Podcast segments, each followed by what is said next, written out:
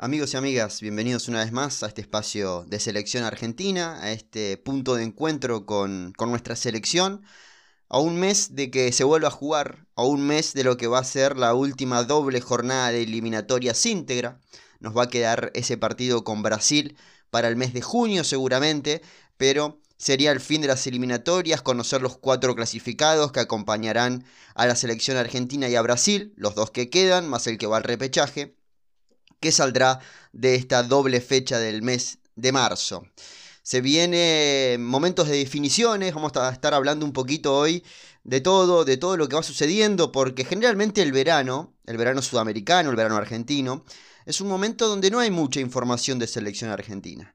Pero teniendo en cuenta que hubo fecha en enero, que nunca hay, y que nos tenemos que preparar para lo que va a ser una definición mundialista, porque se van a definir también los em, clasificados de Europa, los que quedan, los cuatro clasificados que faltan del continente, europeo, perdón, es un momento de, mucha vorágine.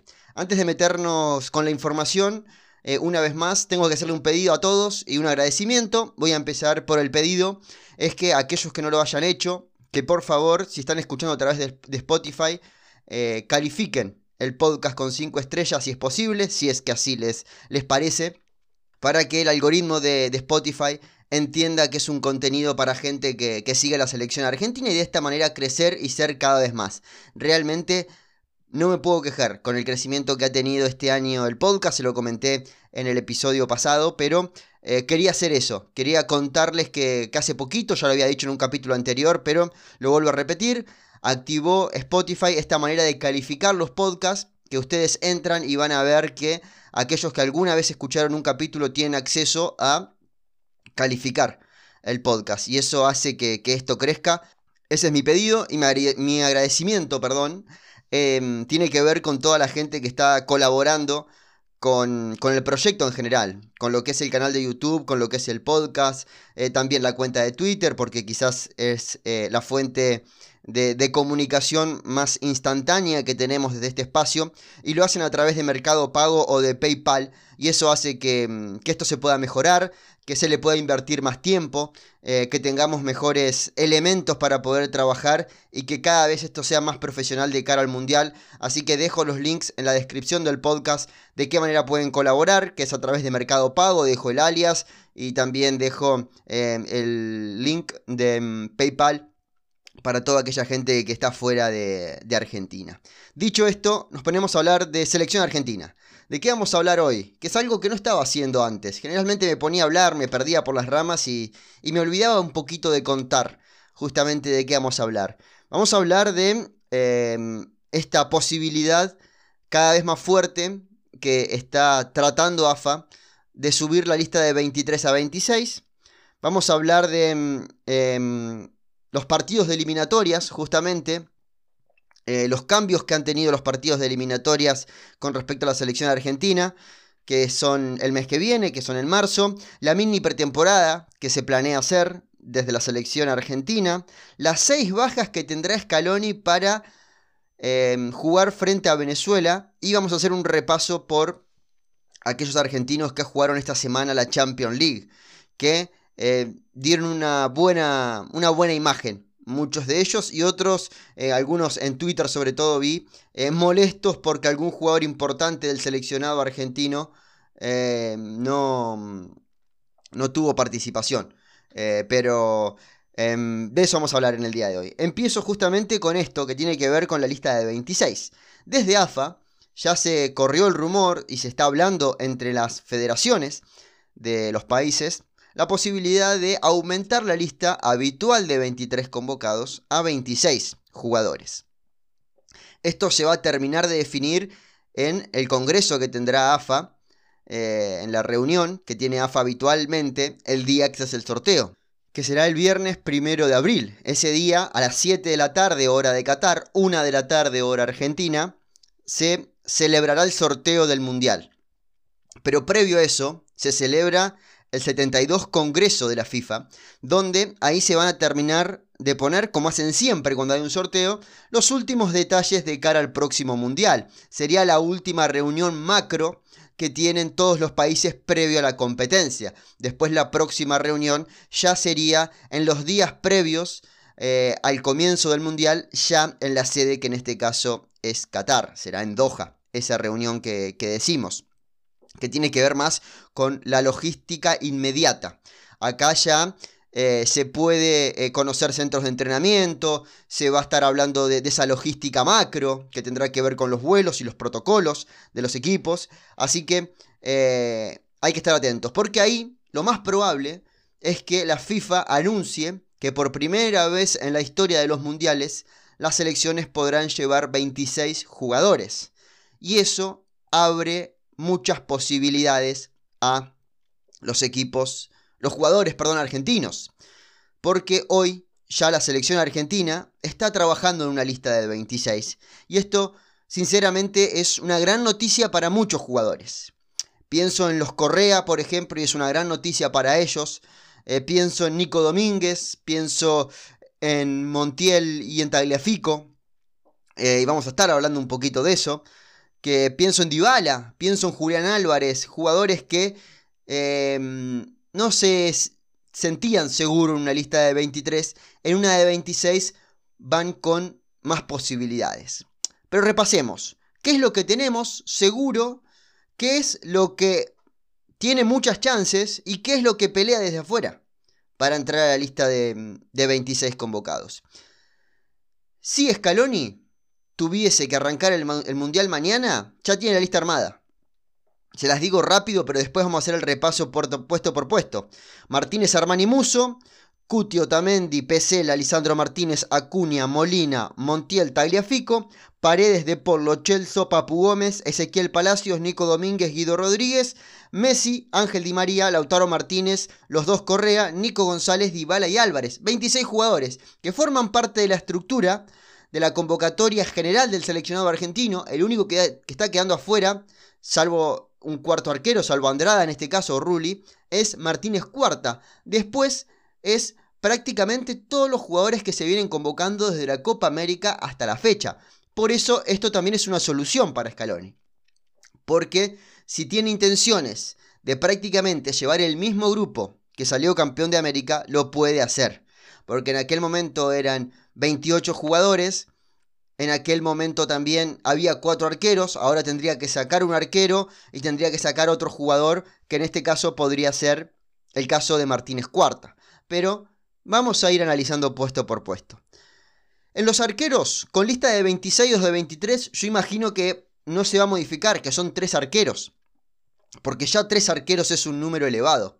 Em, ¿Se puede anotar algún cuarto arquero o se puede llevar a entrenar un cuarto arquero? Para mí eh, sería demasiado para siete partidos. Emiliano Martínez Armani seguro, Muso casi adentro. ¿Quién pelea con Muso? Andrade y Rulli. Ese es el panorama hoy del seleccionado argentino pensando en una lista de 23 o de 26. En caso de los arqueros, como recién decíamos, esto no se ve modificado. Vamos a los defensores. Seguros, Cuti Romero, Otamendi, Pesela, Lisandro Martínez, Acuña y Molina. Eso es seguro. Y acá es donde yo pensaba que Montiel Tagliafico en su cabeza juega la decisión de Scaloni no de los nombres, sino de la estructura de la lista. ¿Por qué digo esto? Porque habitualmente no se lleva dos laterales por banda. No se lleva dos laterales derechos y dos laterales izquierdos, sino se intenta buscar un jugador que pueda ser central y pueda ser lateral. Y en este caso entrarían otros nombres en la pelea. Pero haciendo de 26, quizás Scaloni se decanta por cubrir bien los dos sectores, con el grupo que llevó siempre, con el grupo que lo sacó campeón de América, y con aquellos jugadores que habitualmente están en las convocatorias argentinas. Por eso, hoy tenemos que decir que si Scaloni decide llevar dos laterales por puesto, la lista es esa, con Montilli y con Taliafico, más los seis que nombrábamos antes. Pero sí, la idea es mezclar por lo menos uno de los dos laterales con un central que pueda ser lateral, caso Medina, caso Juan Foyt, caso Neuwen Pérez, ya la historia cambia. Martínez Cuarta es otro jugador que pelea por entrar. Quizás la pelea de Martínez Cuarta es más con Pesela que con alguno de los laterales.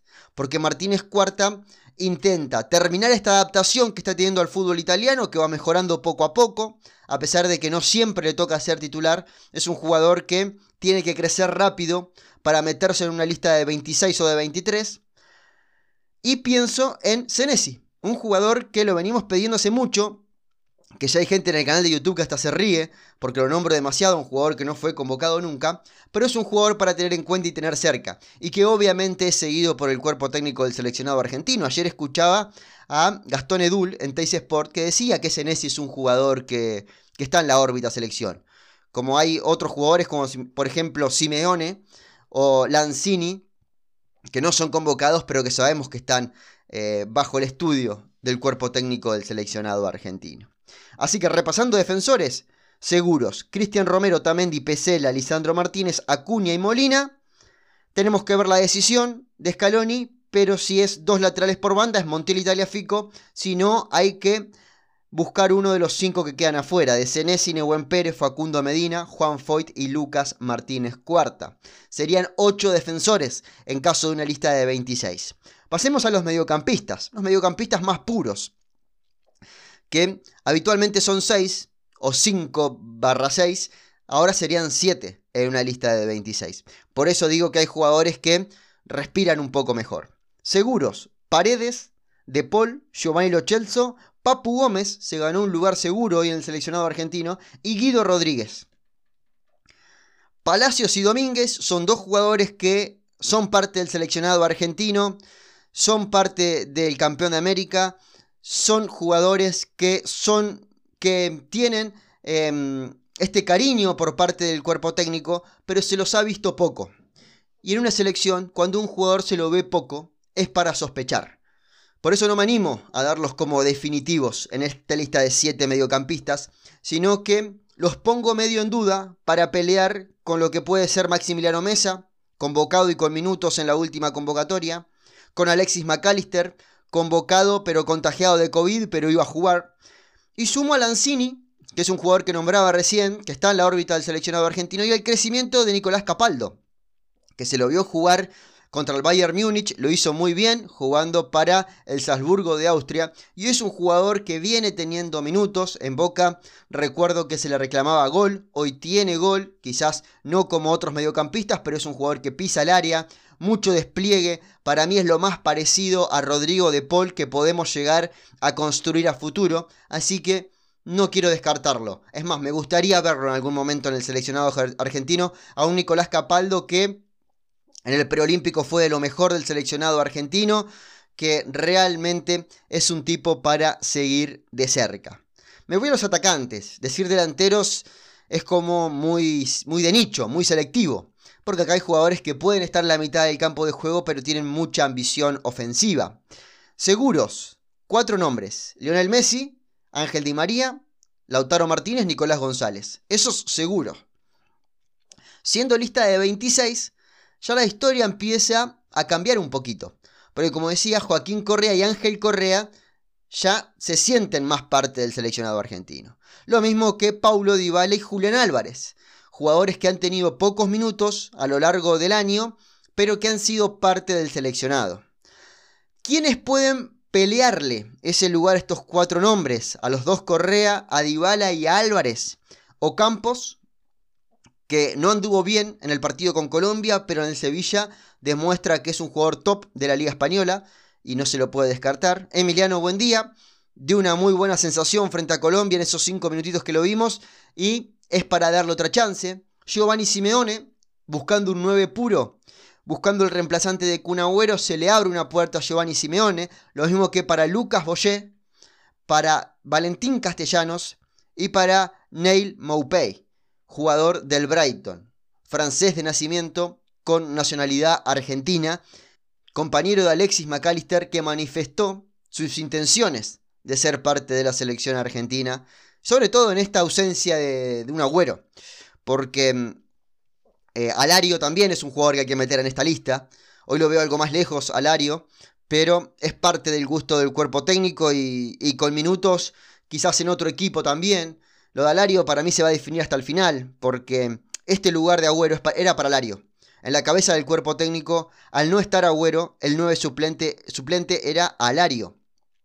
Pero está jugando poco, pasa mucho tiempo en la enfermería y eso es para sospechar, es para desconfiar más que sospechar.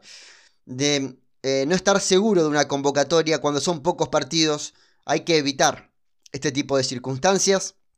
Hice un video em, hace unos días hablando de las lesiones de la selección argentina y se van a encontrar con alguna sorpresa. 109 días ausente Cuti Romero a mí me, me hizo un poquito de ruido, porque lo considero el mejor defensor del mundo y queremos que esté sano. Queremos que en el Mundial esté sano. Eh, me acuerdo de la Copa América, incluso estos 109 días no cuenta la Copa América porque la temporada arrancó en agosto. Y teníamos al mejor y lesionado y necesitamos que esté bien. Hay que ponerle una caja de cristal al, Cuti Romero de acá lo que queda porque es un jugador que, necesitamos y mucho. Pero esta es la órbita de selección hoy por hoy. Em, parece que la lista está cerrada. Lo bueno que los que estamos afuera pensamos que Scaloni cerró la lista, cuando en realidad eh, sabemos que hasta último momento puede haber alguna sorpresa. Incluso en esta lista yo imagino que puede haber algún chico del fútbol local, un Facundo Farías, un José López, em, algún jugador de ese estilo que em, un Varela quizás, eh, otra vez Santi Simón, em, Enzo Fernández, alguno de, estos chicos que están dando muy bien que realmente es para, para seguirlo de cerca y para que toquen selección, para que tengan esa experiencia. Difícilmente tengan un lugar en el Mundial, pero eh, está bueno eso. Que se hizo en noviembre, que no se hizo en enero y febrero esto de sumar chicos porque estaban en pretemporada, pero ahora que todo está volviendo a la normalidad y está regularizándose el año, ya está arrancado el año en materia futbolística, eh, está bueno que vuelvan a tener lugar. Y también mirar a Europa, algo que Scaloni hace poco que hizo con Matías Soulé, eh, sobre todo por miedo, imagino, de que Italia lo, lo manotee en el camino. Pero hay que pensar en Giuliano Simeone, hay que pensar en Bruno Amione, en Matías Palacios, jugadores que están jugando en Europa, lo están haciendo muy bien, eh, son muy jovencitos y el cariño y el calor de la selección, eh, sinceramente les viene, les viene muy bien. Pero creo que esta es la órbita de cara al Mundial.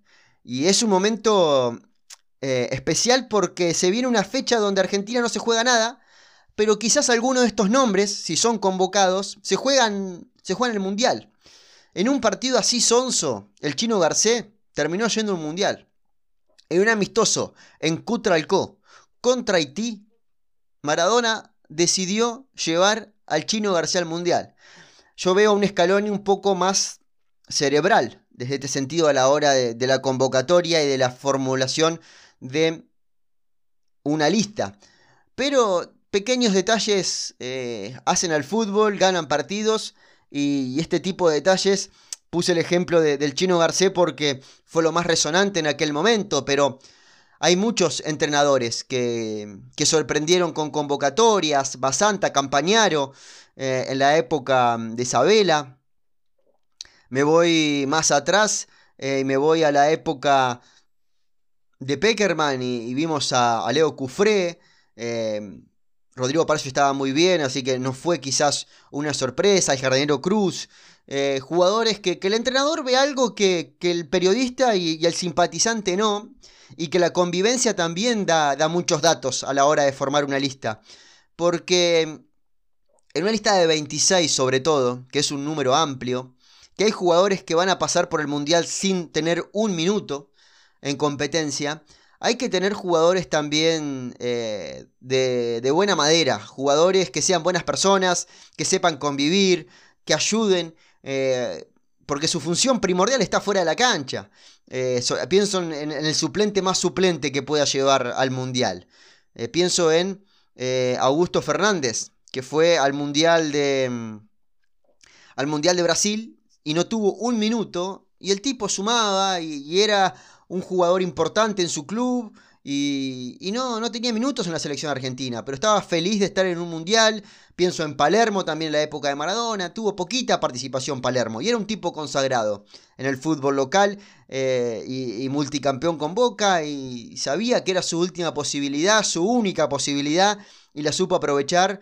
Por más que tengamos en nuestra mente el gol frente a Grecia, el aporte de, de Palermo dentro de la cancha para la clasificación argentina fue primordial pero dentro del Mundial fue escaso, porque fue un partido que a Argentina no le cambiaba la aguja ese partido con Grecia.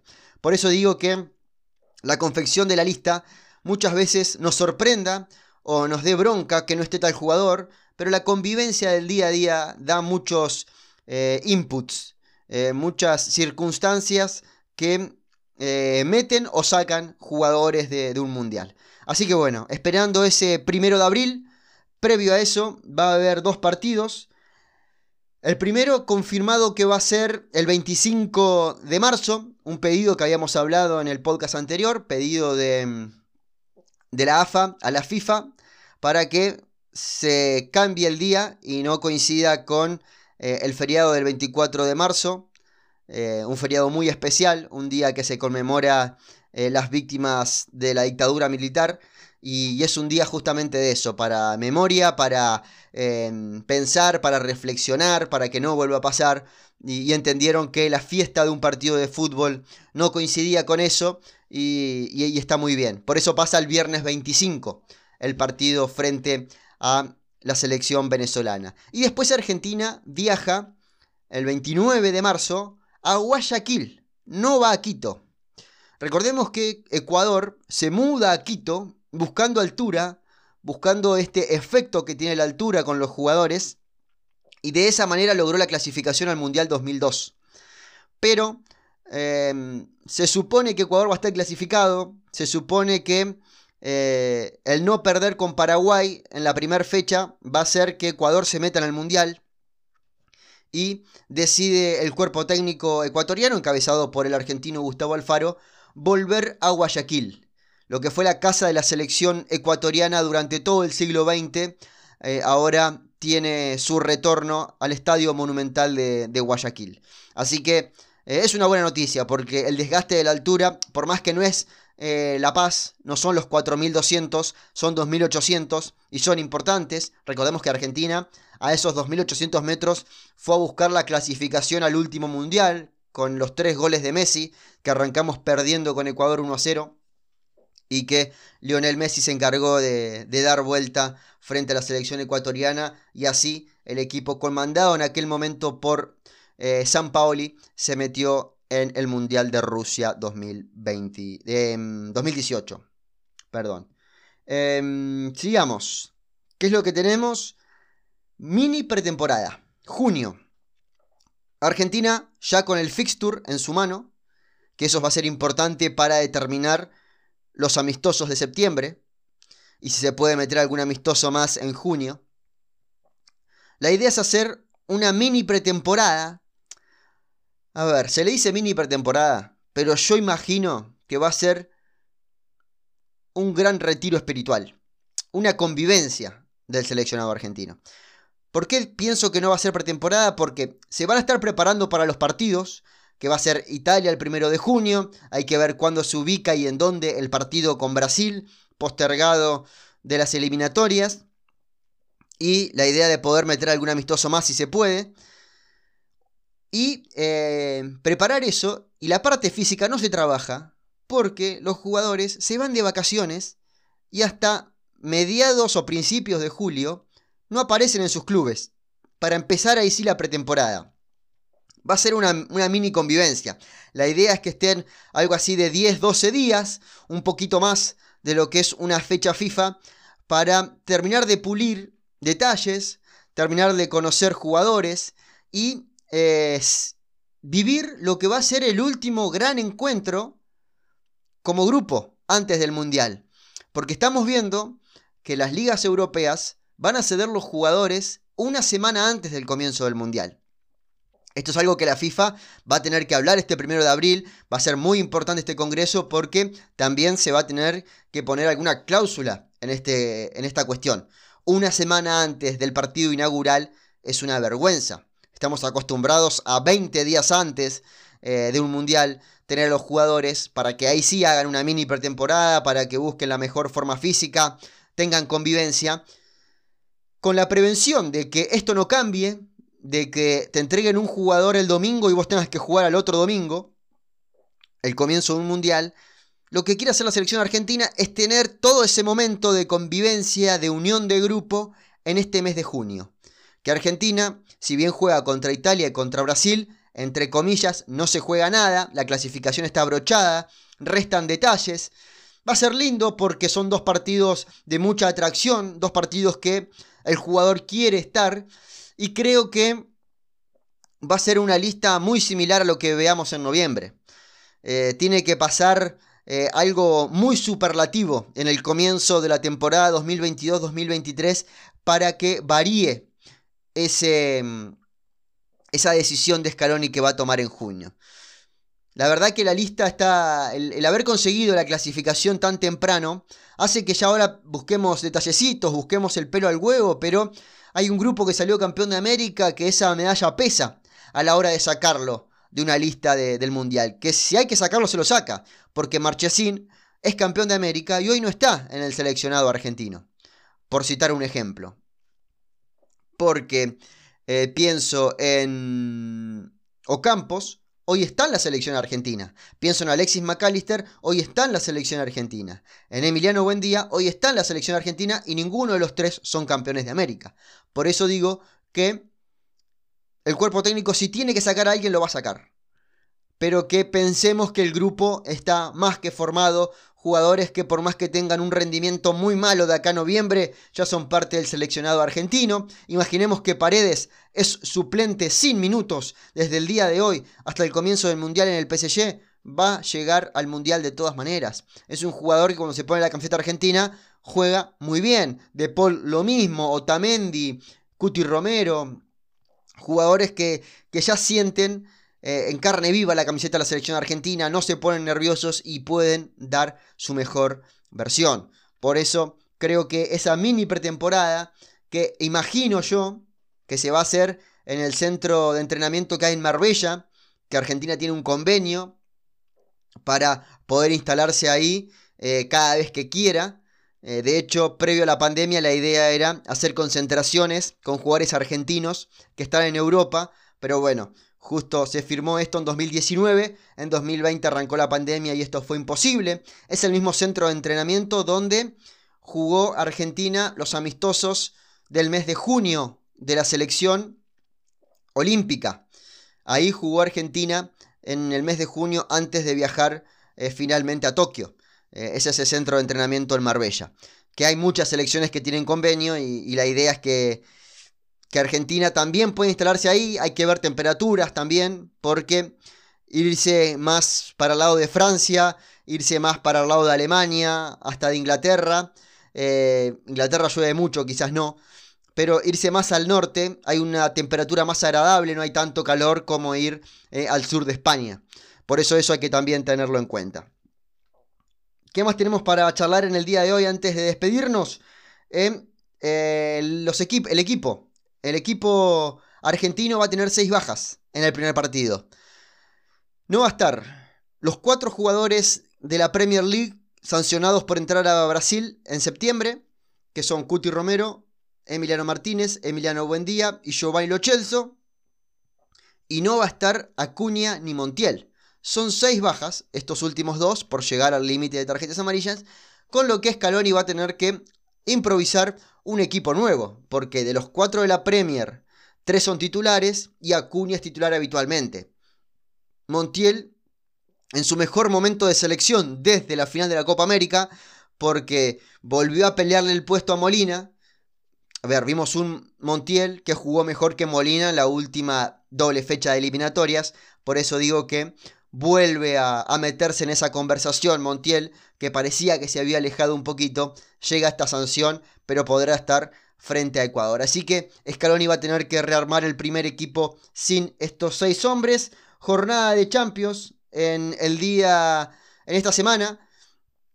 Para destacar lo de Rulli, muy buen partido de Rulli frente a la Juventus. Muy buen partido de Foyt y muy buen partido de Giovanni Lochelso, este último el mejor de todos. Lochelso acompañando a Danyuma, jugando al lado del 9 y desde ahí elaborando juego. Una versión que no hemos visto en Lochelso en la selección argentina, pero que ya absorbió el cuerpo técnico del seleccionado. Porque esto se ve, porque la Champions llega a todos lados y, es importante. Este Lochelso que acaba de llegar un equipo nuevo y ya agarra la manija de juego. Eh, agarra la manija de juego al lado de Trigueros, al lado de Parejo, jugadores que estaban acostumbrados a hacer jugar un equipo. Hoy el que absorbe toda esa responsabilidad es Giovanni Lochelso. Y es más que importante esto que estamos viendo en el actual jugador del Villarreal. Eh, ese mismo día jugó el Chelsea contra el Lyon, no, contra el Lille, perdón, eh, no tuvo participación argentina. Y el miércoles el partido clave o el más atrayente era el del Atlético de Madrid frente al Manchester. De Paul suplente los 90 minutos, algo que hizo ruido en muchos hinchas del seleccionado argentino. Correa siendo un león. Impresionante. Correa jugando prácticamente de 9. Jugó sin 9 el Atlético de Madrid. Jugó con Joao Félix y con Correa, que se iban turnando. Pero el que más chocaba con los centrales, el que tenía que aguantar al cabezón Maguire, era Correa y le ganaba en todas. Correa con su metro y medio, un poquito más, con sus poquitos kilos, dando toda la guapesa posible. El tipo era el primer defensor, era el jugador más adelantado, un Correa muy pero muy maduro. Estamos viendo en el Atlético Madrid actual que tiene a Cunha, a Suárez, a um, Joao Félix, a Grisman. El que es titular es Ángel Correa. Y eso es para destacar. Que un argentino de estas características, porque siempre estuvo relacionado más a ser un revulsivo, más un jugador de segundos tiempos. Yo siempre dije que para mí Ángel Correa era el mejor suplente del mundo, porque veía los partidos que jugaba el Atlético de Madrid con el ingreso de Correa en los segundos tiempos y le daba esa frescura de potrero que cambiaba eh, la energía de un equipo como el Atlético de Madrid. También tuvimos en el día de ayer el partido entre el Benfica y el Ajax. 17 eh, minutos de Tagliafico nada más, pero 90 minutos de Lisandro Martínez y Otamendi. Quizás hoy eh, dos jugadores que pelean por un puesto en el seleccionado argentino, aunque Otamendi está más seguro que Lisandro en la titularidad. Lo último que vimos de, de mm, Lisandro Martínez fue muy pero muy bueno. Eh, fueron los dos máximos recuperadores de sus equipos en el partido de Champions. 2 a 2 salieron y se define todo en tres semanas. Le ponemos punto final a este podcast, media horita como siempre digo, con información del seleccionado argentino. Ya vamos a tener alguna información, esperemos, para la semana que viene con respecto a la lista, con respecto eh, a esta confirmación de 26, a la lista de convocados de Scaloni para la fecha de marzo. Les agradezco a todos los que están colaborando con el podcast. Les recuerdo que me ayudan mucho compartiendo esto, dando un retweet, dando un like, eh, compartiendo en las historias de Instagram que están escuchando el podcast. Sinceramente eso hace que esto crezca y obviamente a todos los que pueden eh, colaborar eh, a través de PayPal y Mercado Pago para que esto todavía tenga mayor profesionalidad. Como siempre digo, me da un poco de vergüenza decir que esto es un podcast porque es simplemente una computadora, un micrófono y eh, anotarme de qué voy a hablar, los cinco temas o, cuatro temas de los que voy a hablar en cada podcast y así sale.